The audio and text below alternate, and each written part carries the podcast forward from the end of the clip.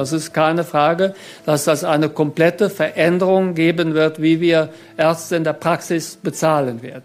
Gesundheitsminister Karl Lauterbach hat Großes vor. Er verspricht Hausärztinnen und Hausärzten weniger Stress und mehr Geld für ihre Praxen. Was sich genau hinter seinen Reformplänen verbirgt, das hören Sie gleich. Und davor ordnen wir mal die vielen Proteste in Deutschland ein, die es gerade gibt. Und zwar hier beim Nachrichtenpodcast Ihres Vertrauens Was jetzt? Es ist Mittwoch, der 10. Januar 2024. Ich bin Elise Landscheck und jetzt kommen wie immer die Nachrichten. Ich bin Sophia Boddenberg. Guten Morgen. Der Streik der Lokführergewerkschaft GDL hat begonnen.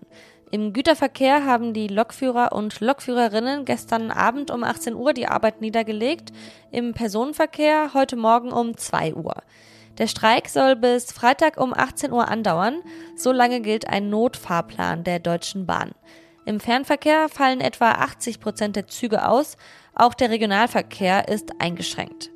Es ist der dritte und bisher längste Streik im aktuellen Tarifstreit der GDL mit der Deutschen Bahn. Die Gewerkschaft verlangt, die Arbeitszeit für Schichtarbeitende von 38 auf 35 Stunden zu verkürzen. Die Bahn bezeichnet diese Forderung als unerfüllbar. In Ecuador haben bewaffnete Männer den staatlichen Fernsehsender während einer Live-Sendung gestürmt. Sie bedrohten die JournalistInnen mit Maschinengewehren und Sprengstoff und nahmen sie als Geiseln. Der örtliche Polizeichef bezeichnete die Tat als Terrorakt. Der Regierungssitz wurde aus Sicherheitsgründen evakuiert. Präsident Daniel Noboa verhängte bereits am Montag den landesweiten Ausnahmezustand, weil ein Drogenboss aus dem Gefängnis ausgebrochen war. Ecuador ist in den vergangenen Jahren ein Umschlagpunkt für den Kokainhandel mit den USA und Europa geworden. Die Gewalt hat seitdem stark zugenommen. Redaktionsschluss für diesen Podcast ist 5 Uhr. Diese Woche ist in Deutschland so richtig viel los. Es ist eine Woche des Protests. Ab heute kommt es nochmal so richtig dicke. Nicht nur, dass die Landwirtinnen und Landwirte weiter die Straßen blockieren wollen, auch die Lokführer und Teile des Bahnpersonals streiken ab heute. In manchen Hotels und Restaurants bleibt aus Protest gegen die steigende Mehrwertsteuer die Küche kalt. Und auch schon in den vergangenen Wochen hatten ja Erzieherinnen und Erzieher protestiert und die Gewerkschaften im Einzelhandel zu Arbeitsniederlegungen aufgerufen. Was ist da los in Deutschland, fragen sich viele. Ist das jetzt vielleicht sogar der Beginn von einer noch viel größeren Protestwelle? Für solche Fragen sind unter anderem die Feuilletonisten dieses Landes zuständig und die befinden sich glücklicherweise gerade nicht im Streik und deshalb spreche ich jetzt mit Nils Marquardt vom Kulturressort bei Zeit Online. Hallo Nils. Hallo, grüß dich. Viele Menschen aus den unterschiedlichsten Bereichen demonstrieren gerade in Deutschland. Wie schätzt du die Situation ein? Wird sich das jetzt auswachsen oder nicht? Na, auf der einen Seite ist es natürlich beunruhigend, wenn man solche Szenen sieht, wie mit Robert Habeck, der aus seinem Urlaub kommt, dem da nachgestellt wurde von Bauern und mutmaßlich Rechten. Das ist natürlich ähm, extrem problematisch und schwierig. Und auch die vermeintlich zumindest oder teilweise rechte Unterwanderung der Bauernproteste ist natürlich ein großes Problem.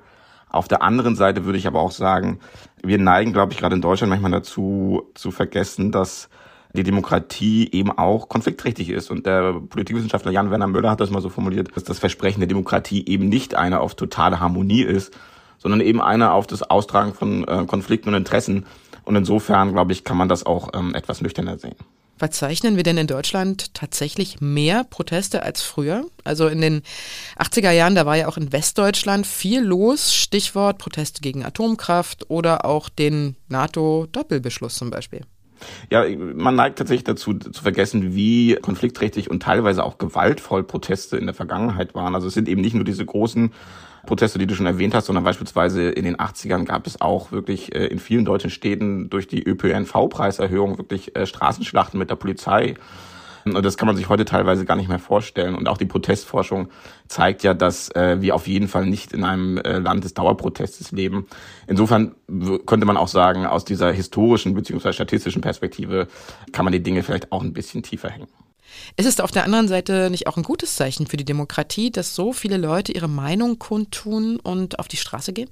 Ist auf jeden Fall erstmal kein schlechtes. Also natürlich ähm, ist es äh, besorgniserregend, wenn eben solche Proteste von rechts unterwandert werden. Aber ich würde gerade mit Blick auf die Demokratie auch sagen, ich glaube, dass die Gefahr der Demokratie geht gar nicht von der sogenannten Straße aus, sondern äh, wenn wir jetzt gerade Europa angucken oder auch in der Welt, dann meistens eher von innen, also von den Institutionen. Also äh, man kann nach Italien gucken, bei Meloni oder auch Israel oder Ungarn. Die Demokratie gerät eher da unter Druck, wo die Institutionen von innen umgebaut werden. Und ich glaube, das passiert eher leise und da müsste man eigentlich noch viel stärker hingucken, als nur sagen auf Proteste.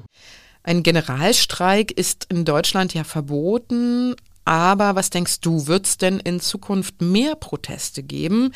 Weil ja die Unzufriedenheit der Bevölkerung mit der Regierung doch sehr groß ist, ne? Na, ich glaube, das hat nicht nur was mit der, mit der Regierung zu tun, sondern einfach mit der Tatsache, dass wir immer äh, schnelleren äh, sozialen Wandel erleben und auch eine höhere Komplexität äh, erleben in der Gesellschaft, die dann zu mehr Konflikten führt. Ähm, also insofern äh, sieht es danach aus, tendenziell, dass wir mehr Proteste, mehr Konflikte erleben. Aber wie wir ja auch gesehen haben, das muss auch nicht immer schlecht sein. Ich danke dir sehr, lieber Nils, dass du dieses komplexe Thema so kompakt zusammengefasst hast. Danke dir.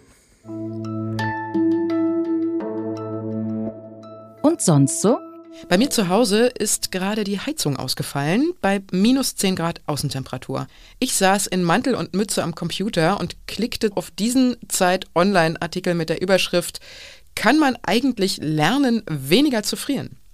Die Antwort lautet Yes, kann man. Am besten tatsächlich durch Sport, Ausdauertraining zum Beispiel, für die Durchblutung und Krafttraining für mehr Muskeln. Die erzeugen nämlich Wärme, wenn sie arbeiten. Wer mehr draußen in der Kälte spazieren oder häufig in die Sauna geht, der ist auch besser trainiert für Kältereize. Oder man macht es gleich wie Extremsportler und geht Eisbaden im Winter, um sich abzuhärten. Hatte ich tatsächlich auch schon mal vor, aber ehrlich gesagt nie durchgezogen. Was auch hilft gegen Kälte, Lachen. Schon 40 Sekunden Lachen wärmt uns auf, und zwar so, als wären wir sechs Minuten lang joggen gewesen, haben Wissenschaftlerinnen und Wissenschaftler jetzt herausgefunden, und zwar wegen der Glückshormone. Meine Kollegin Hanna Grünewald, die hatte ja neulich hier bei Was Jetzt das Lachtelefon empfohlen.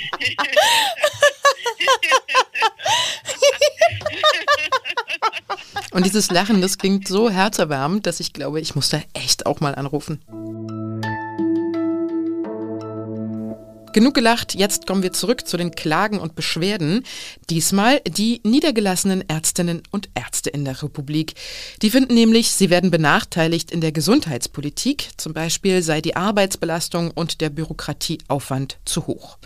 Der dafür zuständige Minister, nämlich Karl Lauterbach, der tue zu wenig und deshalb hat er gestern einen Krisengipfel mit den Hausärztinnen und Hausärzten einberufen und danach in einer Pressekonferenz Zugeständnisse angekündigt. Welche das sind, das weiß Ingo Arzt aus unserem Gesundheitsressort. Hallo Ingo. Grüß dich, Elise. Karl Lauterbach hatte ja schon zu Beginn der Pressekonferenz eine sehr weitreichende und grundlegende Reform angekündigt. Das klang ja geradezu revolutionär. Was sind denn die wichtigsten Kernpunkte dieser Reform? Also unter revolutionär macht der Lauterbach gar keine Reform mehr. In der Reform jetzt gibt es für uns Patientinnen und Patienten erstmal was total Sinnvolles, nämlich es kennen ja alle dieses, du brauchst regelmäßig ein Rezept und musst jedes Quartal neu zum Arzt, damit er dir das ausstellen kann. Das soll wegfallen, das ist total gut. Also künftig gibt es einfach so eine Art Jahrespauschale für den äh, Arzt oder die Ärztin und du musst nur hingehen, wenn es medizinisch sinnvoll ist, nicht um irgendeinen Zettel abzuholen. Ist übrigens auch bei der Krankschreibung künftig so. Was man ja jetzt schon kennt, dass es telefonisch geht, das soll verstetigt werden und so auch die Praxen entlasten. Aber die viel größere Reform ist, dass eben Hausärzte gestärkt werden sollen. Die sollen nicht mehr mit irgendwelchen ähm, Budgets abgespeist werden, die gedeckelt sind, sondern wirklich das bezahlt bekommen, was sie auch behandeln und dadurch eben deutlich gestärkt werden. Hm. Interessant fand ich auch, dass es ja in Zukunft einfacher werden soll, als Patientin einen Termin beim Facharzt zu bekommen. Da muss man ja teilweise Monate drauf warten. Wie soll denn das in Zukunft besser funktionieren? Da sagte Lauterbach, man werde an der Koordination zwischen Hausärzten und Fachärzten arbeiten. Hm, was das jetzt genau heißt, ist noch gar nicht so richtig klar. Es geht so allgemein ganz viel darum, weniger Bürokratie bei allen Ärzten zu haben und damit eben auch die Fachärzteschaft zu entlasten. Und es soll verhindert werden, dass Fachärzte Patientinnen und Patienten aus ökonomischen Gründen ablehnen, weil es sich für sie nicht mehr lohnt. Aber zu den Details hat er sich noch nicht geäußert und das klang dann schon relativ dünn. Deswegen ist auch der Virchow-Bund, der die vielen Fachärzte hauptsächlich vertritt, ähm, recht sauer und fordert da noch deutlich nachzubessern. Ich hatte gestern nach der PK so das Gefühl, auch eigentlich sind die geladenen Vertreterinnen und Vertreter von der Kassenärztlichen Bundesvereinigung zum Beispiel ganz zufrieden mit den Ergebnissen. Was war da dein Eindruck? Hat das getäuscht? Nee, das war schon piesig. Also die Leute, die sich Lauterbach da eingeladen hat, aber die groß, größten Kritiker standen mit ihm nicht vor der Kamera. Ich weiß nicht, ob die nicht wollten oder Lauterbach sie nicht eingeladen hat. Immerhin haben Sie jetzt erstmal gesagt, dass es keine weiteren Praxisschließungen geben soll, also keine Streiks, allerdings auch gesagt, ähm, dass nochmal nachgebessert werden muss, sonst könnte es zum Ende des Quartals erneut zu Protestaktionen und Praxisschließungen kommen. Ich danke dir, Ingo, für deine Einschätzung und deine Einordnung. Ich danke dir. Das war was jetzt heute mit mir, Elise Landschek. Hier noch ein Hinweis. Wir planen nämlich für das Wochenende eine Sonderfolge zur Lage der Landwirtschaft. In der Protestwoche hören wir ja gerade immer wieder, die Streichung der Subventionen sei nur der letzte Stoß für die Betriebe gewesen. Das eigentliche Problem sei aber das System dahinter, nämlich die Agrarpolitik der EU, die Abhängigkeit von Subventionen, niedrige Verbraucherpreise, Ökoanforderungen und so weiter. Wir wollen Ihre Fragen zum Thema gerne beantworten. Schicken Sie uns die doch als Sprachnachricht am besten an die Mailadresse wasjetzt.zeit.de. Die kennen Sie schon, da können Sie auch all Ihre Anmerkungen zu dieser Folge hier loswerden. Ich wünsche Ihnen noch einen schönen Abend, möglichst ohne Klagen und Beschwerden. Beim Lachtelefon könnte ich eigentlich gleich eine Standleitung buchen, so lange bis meine Heizung wieder geht.